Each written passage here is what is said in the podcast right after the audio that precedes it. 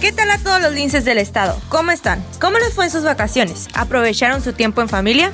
Sé que fueron unas vacaciones diferentes, pues pese a que hemos seguido las medidas de seguridad ante la contingencia por el COVID-19, aún nos encontramos en cuarentena y a punto de iniciar la fase 3 de este proceso.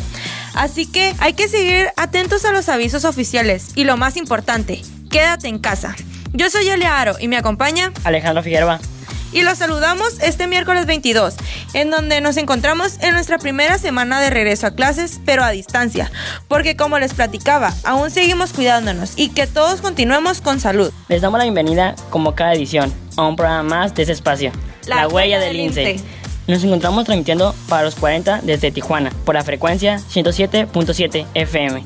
Y bien, vamos a sacar el máximo provecho a nuestras clases en línea para finalizar con éxito este ciclo escolar. Quédate con nosotros esta media hora y entérate de nuestro resumen de noticias, la entrevista del día con el invitado especial, tendremos música y mucho más. Iniciamos con nuestro resumen de noticias y le cuento que en el CECITE, este mes de abril, lo dedicamos a vivir el valor de la tolerancia, que es la capacidad de mantener la mesura y moderación ante la opinión y actitudes de los demás, logrando una convivencia pacífica entre los compañeros y la familia, comprendiendo y aceptando defectos y virtudes.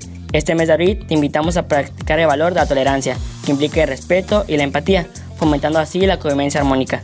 ¿Y tú, cómo pones en práctica este valor? Cuéntanos, queremos escucharte. En otro tema, queremos compartirte algunos tips que te serán de ayuda mientras estamos en casa y cuidar nuestro medio ambiente en tres sencillos pasos. Apaga las luces, aparatos electrónicos y electrodomésticos que no estemos utilizando. De esta manera ahorra energía eléctrica, cuidemos nuestro medio ambiente y ahorremos costos.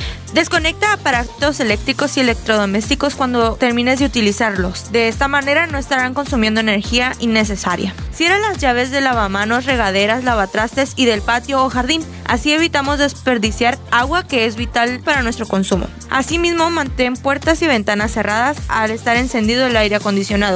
Recuerda llevar estos tips a la práctica, así podemos ayudar a ahorrar recursos y de paso cuidamos nuestro planeta. En otro de ideas, ¿ya participaron en la encuesta para evaluar el servicio educativo? Les cuento que como alumnos podemos evaluar a nuestros docentes y ayudarlos en su trabajo. Por ello te invitamos a realizar la encuesta escolar de los docentes que forman parte de CITBC. En Mexicali serán los maestros de los planteles Xochimilco, Misiones, Compuertas, Los Pinos, Centenario, Bellavista, Portales y Ejido Puebla.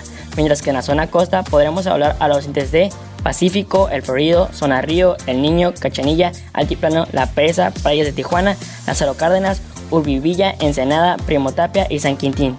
Solamente debemos ingresar a la página oficial de CITBC www.cite.edu.mx y dar clic en el banner Encuesta a la comunidad escolar.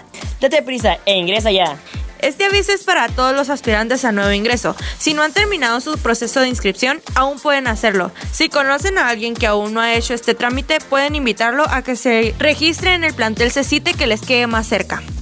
Sigue abierto el proceso de inscripción para bachillerato, siendo el La mejor opción en el estado, porque mientras estudiamos la prepa, al mismo tiempo llevamos una carrera técnica profesional. Este proceso inició en marzo a través de la página oficial de la Secretaría de Educación del Estado, www.educacionbc.edu.mx, dirigido a los estudiantes de tercer grado de secundaria, así como los interesados en continuar sus estudios del nivel medio superior.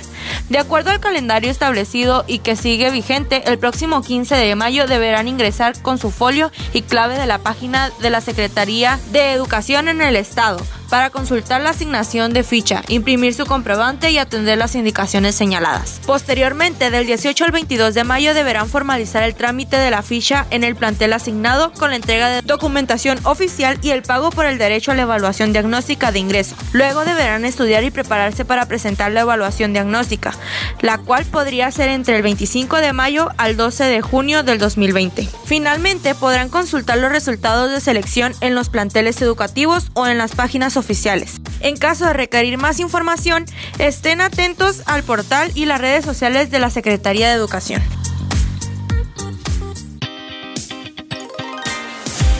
Seguimos transmitiendo tu programa La, Huella del Lince desde la 107.7 FM. Y quiero presentarles a nuestro invitado especial para la entrevista del día. Se trata de Manuel Adrián Carrascosa Verdugo, jefe del Departamento de Actividades Culturales y Deporte. ¿Podría darnos su nombre y cargo, por favor? Mi nombre es Manuel Adrián Carrascosa Verdugo y estoy a cargo del Departamento de Actividades Culturales, Arte y Deporte en el estado de California. ¿Qué hace en el departamento a su cargo? Se divide en dos áreas, el área de arte y cultura, que está Susana Guante, y a, y a la vez se maneja aquí el Centro de Desarrollo Comunitario, ¿no? donde hay infinidad de cosas, hay clases, hay talleres, hay cursos, ya tienen los municipales de cultura y arte, los estatales, los nacionales, y en el área deportiva, eh, que la maneja el profesor Eduardo Lucas, pues es algo similar, pero es mucho más involucrado a buscar que nuestros chavos hagan actividad física en los planteles con lo poquito, mucho que podemos tener, con lo poquito, mucho de material deportivo que podamos conseguir, más lo que consigan los directores de los planteles. Entonces, son dos áreas bien importantes en mi punto de vista para los chavos estudiantes que tengan actividad física, cultura y arte, porque creo que es parte del desarrollo de educacional de los chavos. Maestro, sabemos que usted tiene gran trayectoria en el mundo deportivo y de la participación ciudadana, lo que consideramos que permitirá hacer grandes aportaciones al CICITE. ¿Nos podría compartir qué hará con toda esa experiencia que tiene?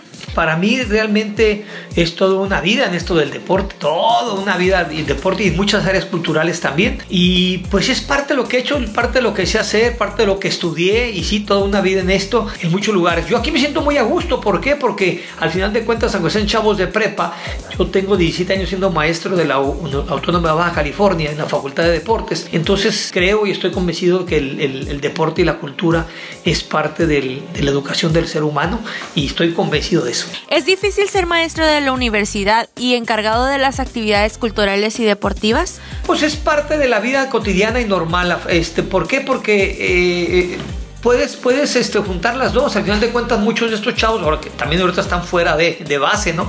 Estos chavos nos pueden ayudar con algunas partes, eh, áreas de prácticas profesionales y yo creo que no, a mí no se me complica hacer las dos cosas. Este, ahorita, pues obviamente no hay nada ni aquí ni allá, pero no, es parte del complemento y repito, estos chavos pueden venir luego a apoyarnos y ayudarnos con prácticas profesionales y con, y con el servicio social que ellos hacen. De hecho, ya lo hicieron, ¿eh? Si, y si recuerdas o recuerdas, hace como dos meses, hicimos unas activaciones físicas en los planteles piloto, ¿no? Hicimos en dos planteles en Mexicali, si no me equivoco, fue el, so, el Compuertas y Los Pinos.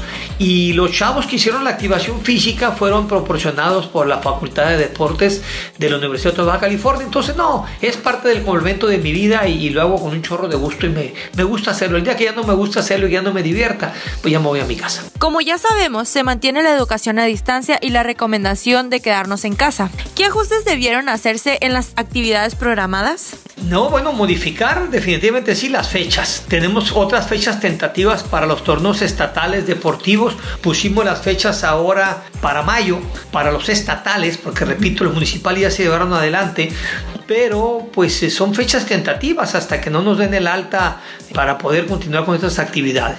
Así es que ahorita pues básicamente nada más esperando pues que nos den eh, luz verde para, para empezar a ponerles fechas y que los chavos eh, eh, empiecen a prepararse para poder hacer los estatales y luego ver quién gana, para empezar a entrenar, para hacer las elecciones estatales y estar listos para el nacional de CECITES. Estamos finalizando la entrevista. Maestro, ¿nos podría dar algún consejo para que nos motive?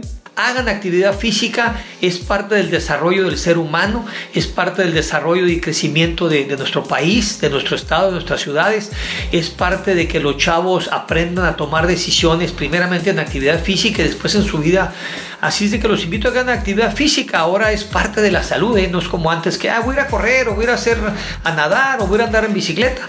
Eh, ya no, ahora es parte de la salud de, del ser humano y este, los invito a que se acerquen a, hacer actividad física. Si no saben cómo hacerlo, busquen alguna. Hay muchos egresados de las facultades de deportes aquí en Baja California que les saben estos asuntos de la actividad física. Acérquense a ellos y hagan actividad física o deporte. De esta manera concluimos con la entrevista, sin antes darle las gracias al maestro Adrián Carrascosa por su confianza. En el tema de hoy vamos a hablar sobre el trabajo de los orientadores. Yo pienso que es admirable el trabajo de los orientadores porque ellos son los encargados de sancionar o apoyar a los alumnos. Ellos trabajan de la mano con los tutores y nos orientan en lo que necesitamos. ¿Y tú Alejandro, qué opinas? Yo opino que si tienes alguna duda o problema, los orientadores están capacitados para resolver y ayudar al alumno. Acércate al área de orientación para cualquier duda que tengas. Así que pueden poner su confianza en ellos. También te recuerdo que hay uno en cada plantel para apoyarte. Y así, de esta manera, nos despedimos, no sin antes darles las gracias por acompañarnos en esta media hora. Los esperamos en la próxima emisión de este su programa, La Huella del Lince. Recuerda, quédate en casa y mantén una actitud ¡Lince!